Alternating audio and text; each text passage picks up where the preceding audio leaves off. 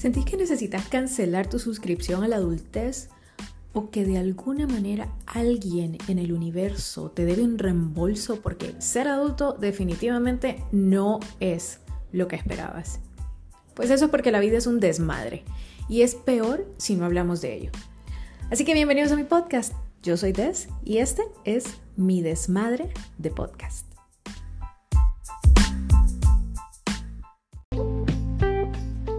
Hola, este podcast es una producción de Inspira Network.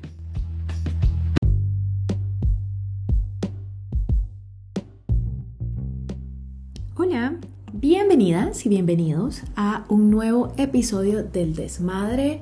Yo soy Des y hoy vamos a seguir hablando de los cambios y especialmente de cómo los cambios afectan nuestra relación con nosotros y nosotras mismas. Así que quédense por aquí.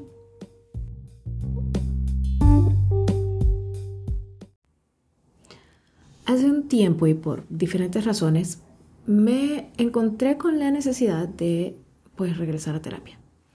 Y a partir de ahí me di cuenta de la cantidad de cosas que tenía que cambiar en mi vida, la cantidad de cambios que tenía que hacer y la cantidad de procesos por los que tenía que pasar.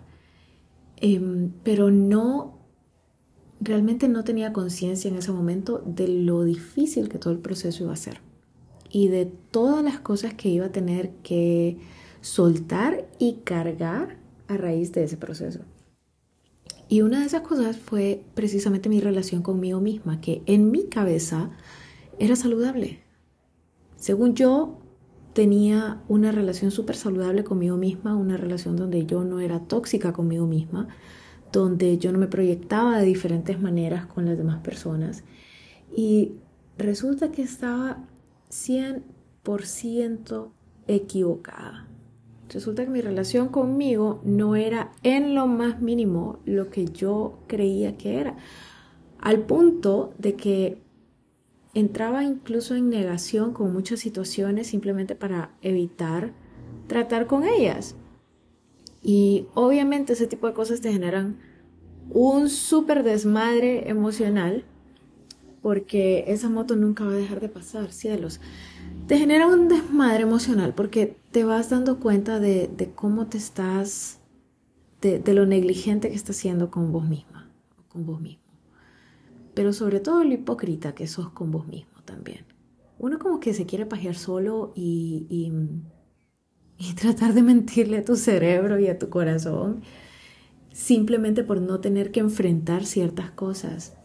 Y descubrí que una de las cosas más difíciles precisamente es reconciliarte con vos misma, con vos mismo, y, de verdad tomar acción en reconstruir esa relación.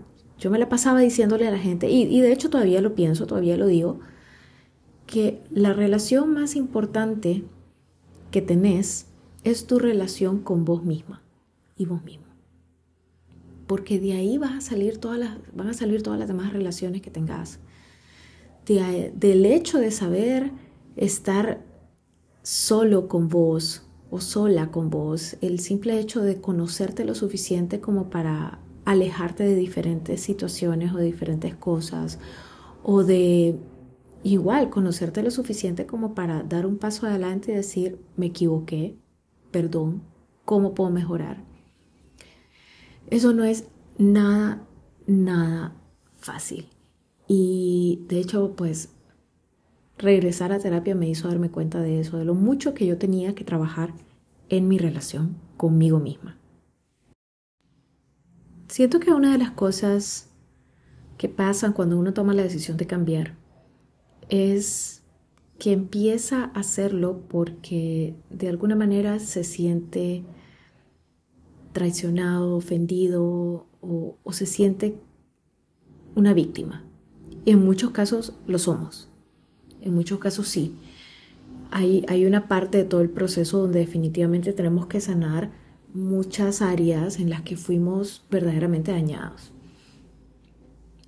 Pero entramos en el proceso pensando, tengo que aprender cómo alejarme de personas tóxicas, tengo que aprender a decir no, tengo que aprender a soltar tal cosa, pero es que yo soy un people pleaser, pero es que yo eh, soy así, yo tengo demasiada empatía, es que la gente se aprovecha de mí, es que y, entramos en ese en esa especie de, de remolino donde todo gira a nuestro alrededor y obviamente, obviamente somos el personaje principal de nuestra historia, pero, pero creemos que estamos en una historia triste donde es el mundo contra nosotros. O sea, nos, nos creemos Will Smith en Soy leyenda y, y pues tal vez somos la doctora que, que creó la cura y generó todo ese caos.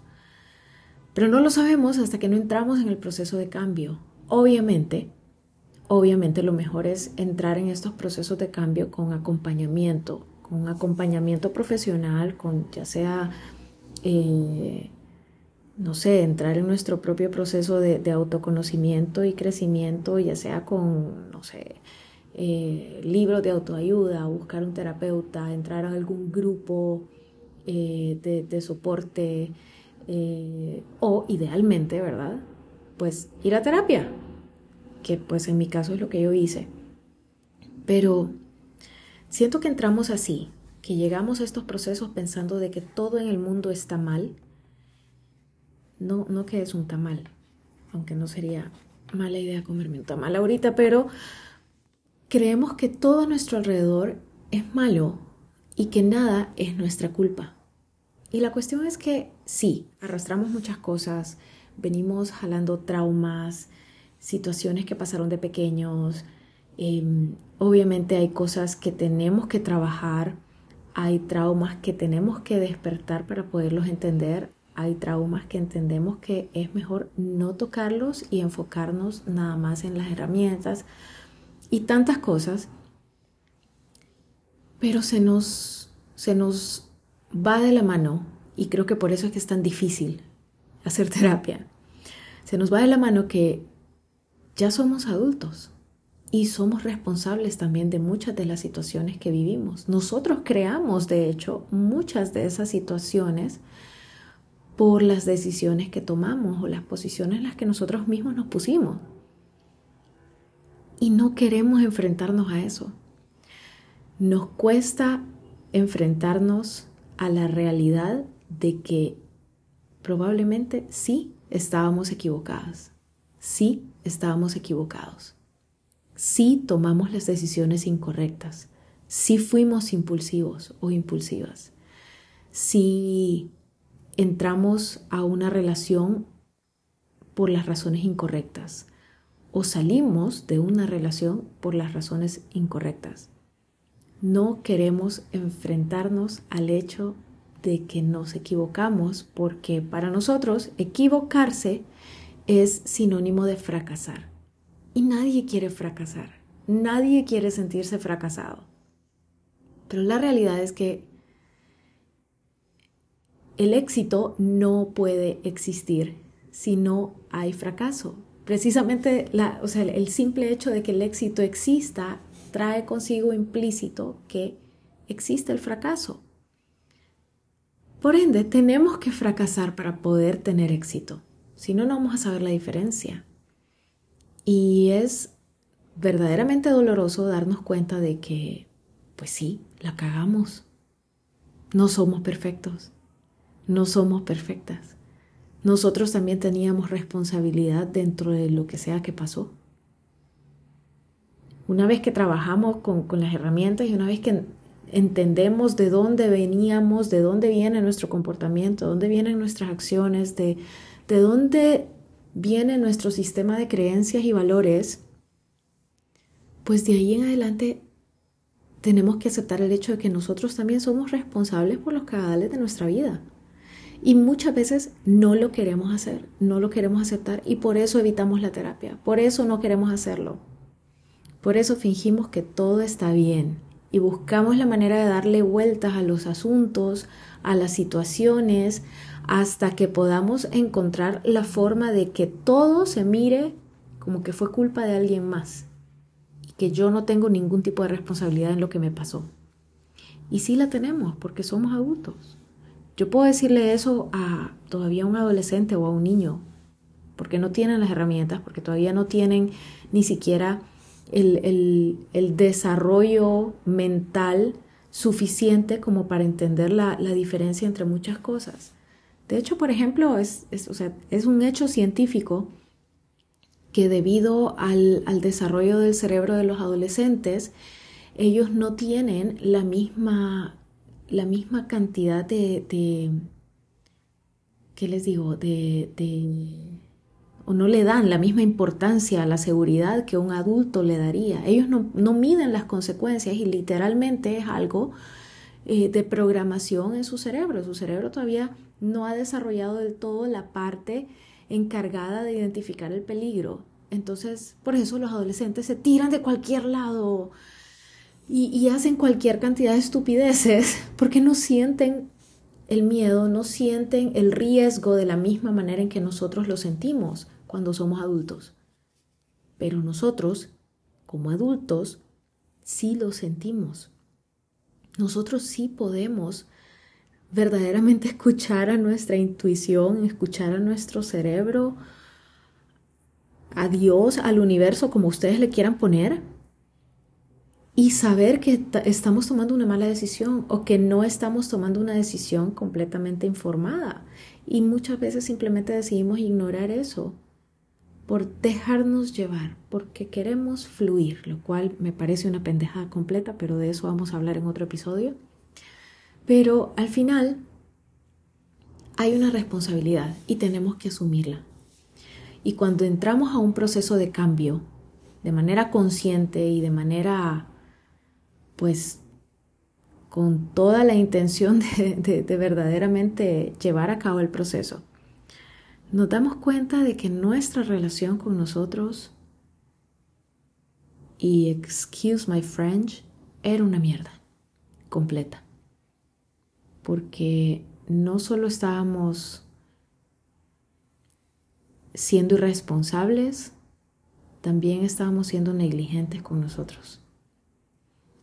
Y es importante admitir eso porque nuestro valor, nuestra, nuestra percepción de nuestro propio valor antes de entrar en un proceso de este, de este tipo es completamente diferente a nuestra percepción de nuestro valor propio cuando salimos de este proceso o cuando ya hemos pasado por la parte más tormentosa de todo este proceso de cambiar. Algo que aprendí cuando yo entré en todo mi proceso de, regresar a terapia y de entender el tipo de cambios que tenía que hacer y por qué, fue precisamente trabajar en mi amor propio, pero en mi amor propio de verdad, en mi valor como ser humano, en mi valor como mujer, en mi valor como amiga, mi valor como pareja, mi valor como mamá, mi valor como yo, como un ser vivo que existe en el mundo. Y una parte de eso fue darme cuenta de lo pequeños que somos, de lo insignificantes que podemos ser para la naturaleza o para el universo, pero simultáneamente lo increíblemente inmensos y hermosos que somos y entender cuáles son las cosas que deberíamos realmente valorar en una relación. Pero para eso tenía que entender cuáles eran las cosas que yo tenía que valorar en mí misma, en mi relación conmigo. Y entendí que yo no podía pedirle consistencia a otra persona si yo no era consistente conmigo misma.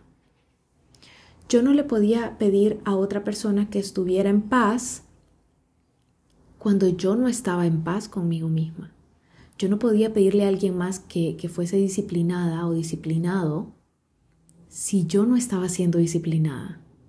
Y creo que en eso radica, por ejemplo, las recomendaciones que te hacen cuando entras a terapia sobre eh, hacer ejercicio, mantenerte activo físicamente o activa físicamente, alimentate bien. Porque si somos capaces de tener ese tipo de disciplina y consistencia con nosotros mismos y nosotras mismas, entonces podemos identificar esa, esa misma consistencia en otras personas.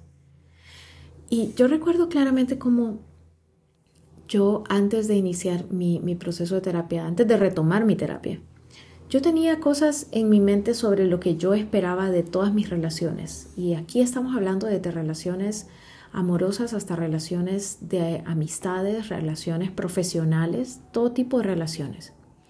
Y yo decía, bueno, me gustaría pues eh, tener amigos o amigas así, así, así.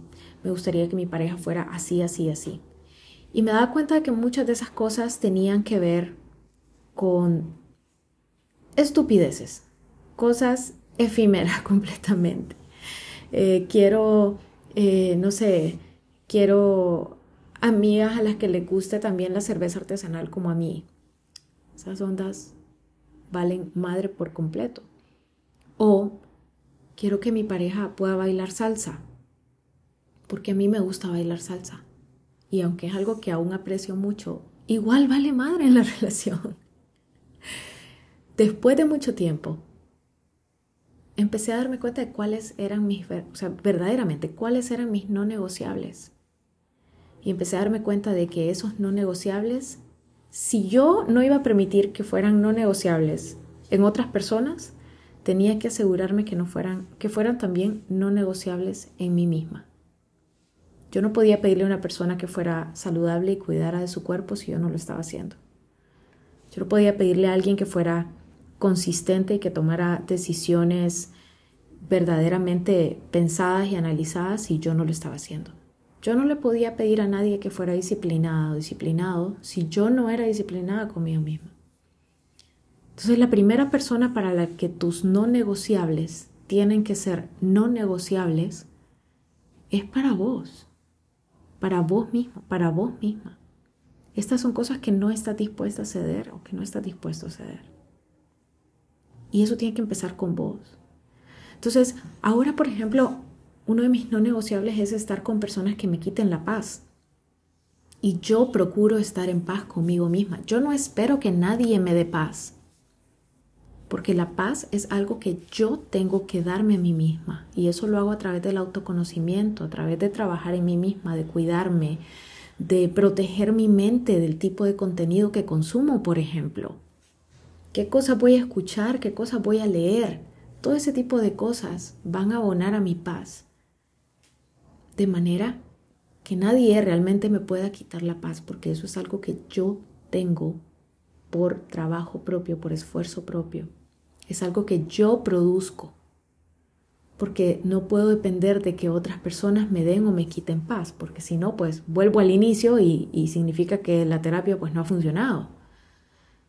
Pero ¿qué pido yo? Ahora entonces, que las personas que estén a mi alrededor estén en paz consigo mismas, para que no drenen la mía, para que podamos compartir nuestra paz juntas o juntos.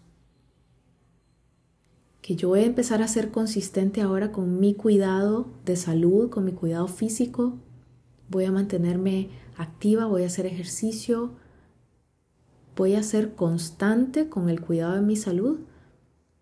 Bueno, eso lo voy a hacer independientemente de si alguien me despierta en las mañanas o de si alguien quiere o no salir a correr conmigo o de si alguien quiere o no ir al gimnasio conmigo. Eso tengo que hacerlo yo, por mí, para mí.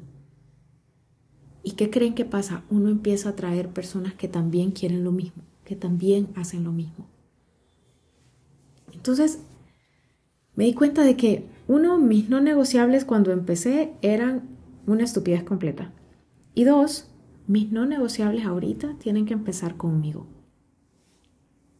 Si yo voy a pedirle no negociables a otras personas para que podamos estar juntas, para que podamos ser amigas, para que podamos ser pareja, yo tengo que tener esos negociables claros y evidentes en mi propia vida.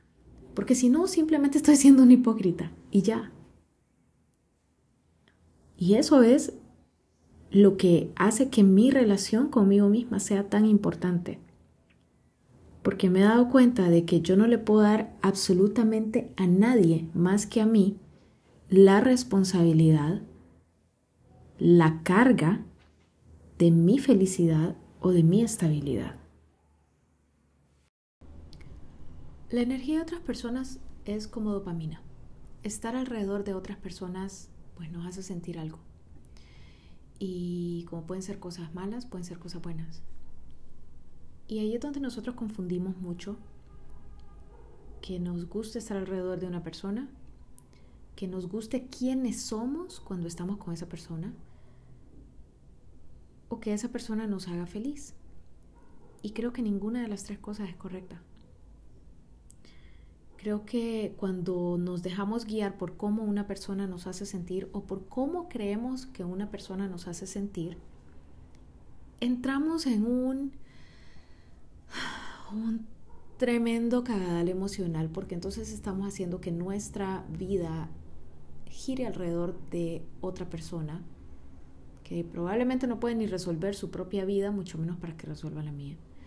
Y no solo eso, entramos a una relación de codependencia, entramos a una relación donde le estamos poniendo expectativas demasiado altas a otra persona y muchas veces sin siquiera hacérselo saber. Y, y terminamos entrando en conflictos, decepcionándonos o incluso rompiendo nuestro propio corazón simple y sencillamente porque nosotros le pusimos a estas otras personas una carga imposible completamente imposible. Entonces, darme cuenta de que yo soy responsable de cumplir con mis propios estándares. Y ese es otro proceso, ¿verdad? Tampoco es que me tengo que castigar porque no fui al gimnasio uno de los siete días de la semana. No. Hay un mínimo viable hasta para eso. El mío es tres días. Hacer ejercicio tres días. Pero el punto es que cuando nos enfocamos en este tipo de cosas y, nos, quitamos a nosotros mismos la responsabilidad de nuestra propia estabilidad, de nuestra propia paz, de nuestra propia, eh, bueno, eso, felicidad, y se la ponemos a alguien más, irremediablemente vamos a terminar mal, vamos a terminar decepcionados, vamos a terminar en conflicto, vamos a terminar resentidos o resentidas tenemos que tener claridad sobre el hecho de que nuestra felicidad es nuestra responsabilidad.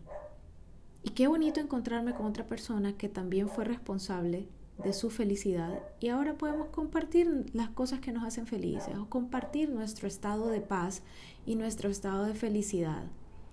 Pero eso solo pasa si yo estoy bien consciente de mí misma y de las cosas que me permiten tener ese nivel de crecimiento. Así que yo no puedo darle a otra persona la carga enorme de que me haga feliz, porque entonces cuando esa persona no tenga la capacidad mental, emocional, física, económica de seguir haciendo esas cosas que me hacían feliz, entonces yo voy a decir a esta persona, me falló. Y no es eso, le pusimos un estándar imposible imposible. Una de las cosas de las que me di cuenta, por ejemplo, es que ahora yo no, yo no puedo decir esta es mi mejor amiga y este es mi mejor amigo.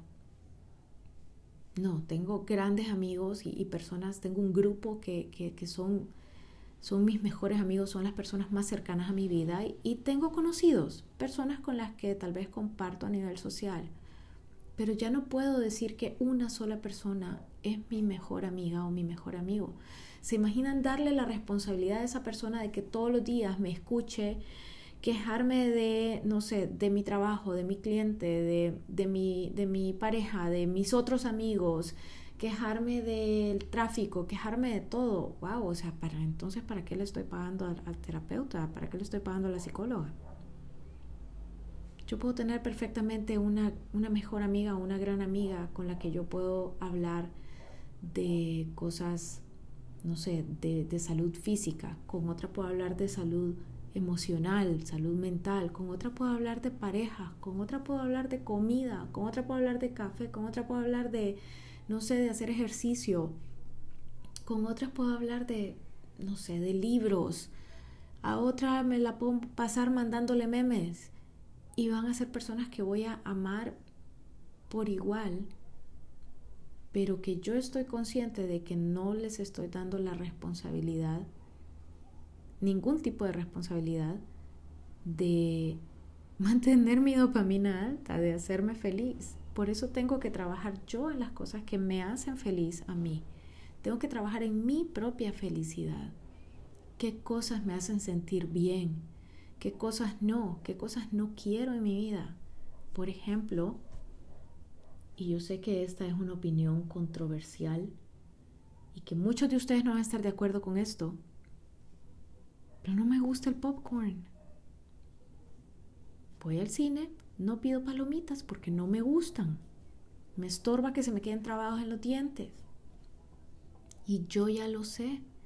Y no tengo que aceptar que me inviten popcorns en un cine, ni voy a ir a comprarlo solo porque es lo que se compra. Simplemente me compro mis nachos con doble queso y doble jalapeño.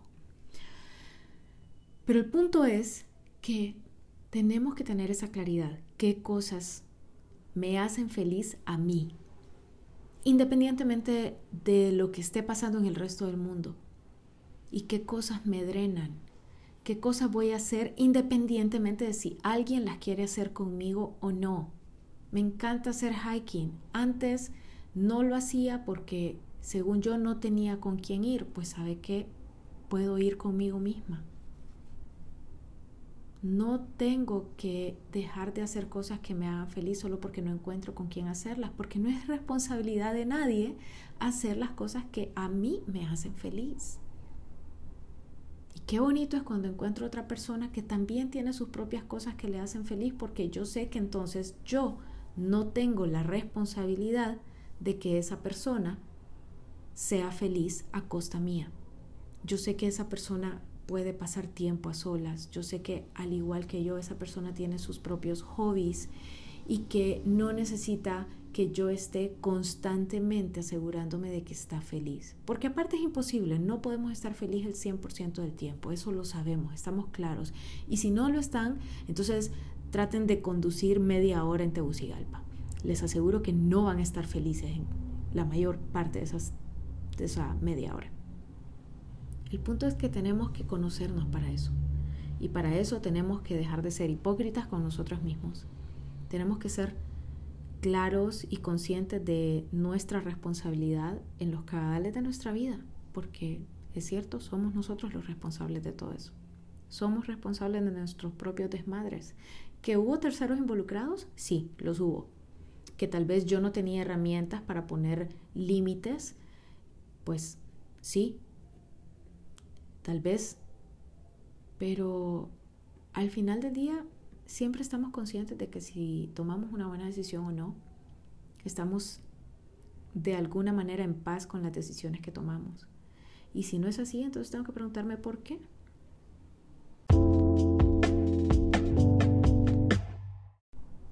Nuestra relación con nosotros mismos, con nosotras mismas, no solo es la más importante, también es la más difícil. Por eso tratamos de ignorarla y no le damos importancia, porque sabemos que es difícil. Deep down, todos en el fondo lo sabemos. Es verdaderamente cachimbiado, como decimos nosotros, reconocer quiénes de verdad somos, reconocer dónde la cagamos o dónde permitimos que cosas nos afectaran más de lo que deberían. Nuestra relación con nosotros mismos es la más importante, es la más difícil, pero una vez que nosotros reconstruimos esa relación, de verdad se los puedo decir, empezamos a vivir a vivir de verdad. Así que espero que puedan tener el tiempo, pero sobre todo el valor de empezar a reconstruir esa relación con ustedes mismos, con ustedes mismas. Porque mientras no hagan eso, nada de lo que hagan, no importa si se metieron al gym, no importa si se metieron una dieta, no importa si dejaron de salir, mientras no trabajen en la relación con ustedes mismos, con ustedes mismas, probablemente no van a realizar, no van a tener ningún impacto verdadero en sus vidas. Y van a volver a tropezarse con las mismas piedras hasta que aprendan la lección. La única manera de hacerlo es reconstruir esa relación con nosotros mismos, con nosotras mismas. Y eso requiere valor. Así que espero de todo corazón que puedan reunir ese valor y recuerden, tener valor no implica la ausencia del miedo, todo lo contrario. Está bien lanzarse, temblando, con miedo, que las rodillas nos truenen del pánico. Ese es el valor. Así que espero que puedan encontrarlo y espero que, que reconstruyan esa relación porque qué relación más bonita la que van a tener. Va a ser la mejor de todas, se los aseguro.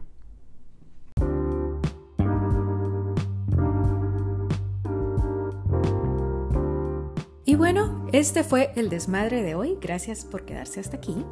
Hasta la próxima.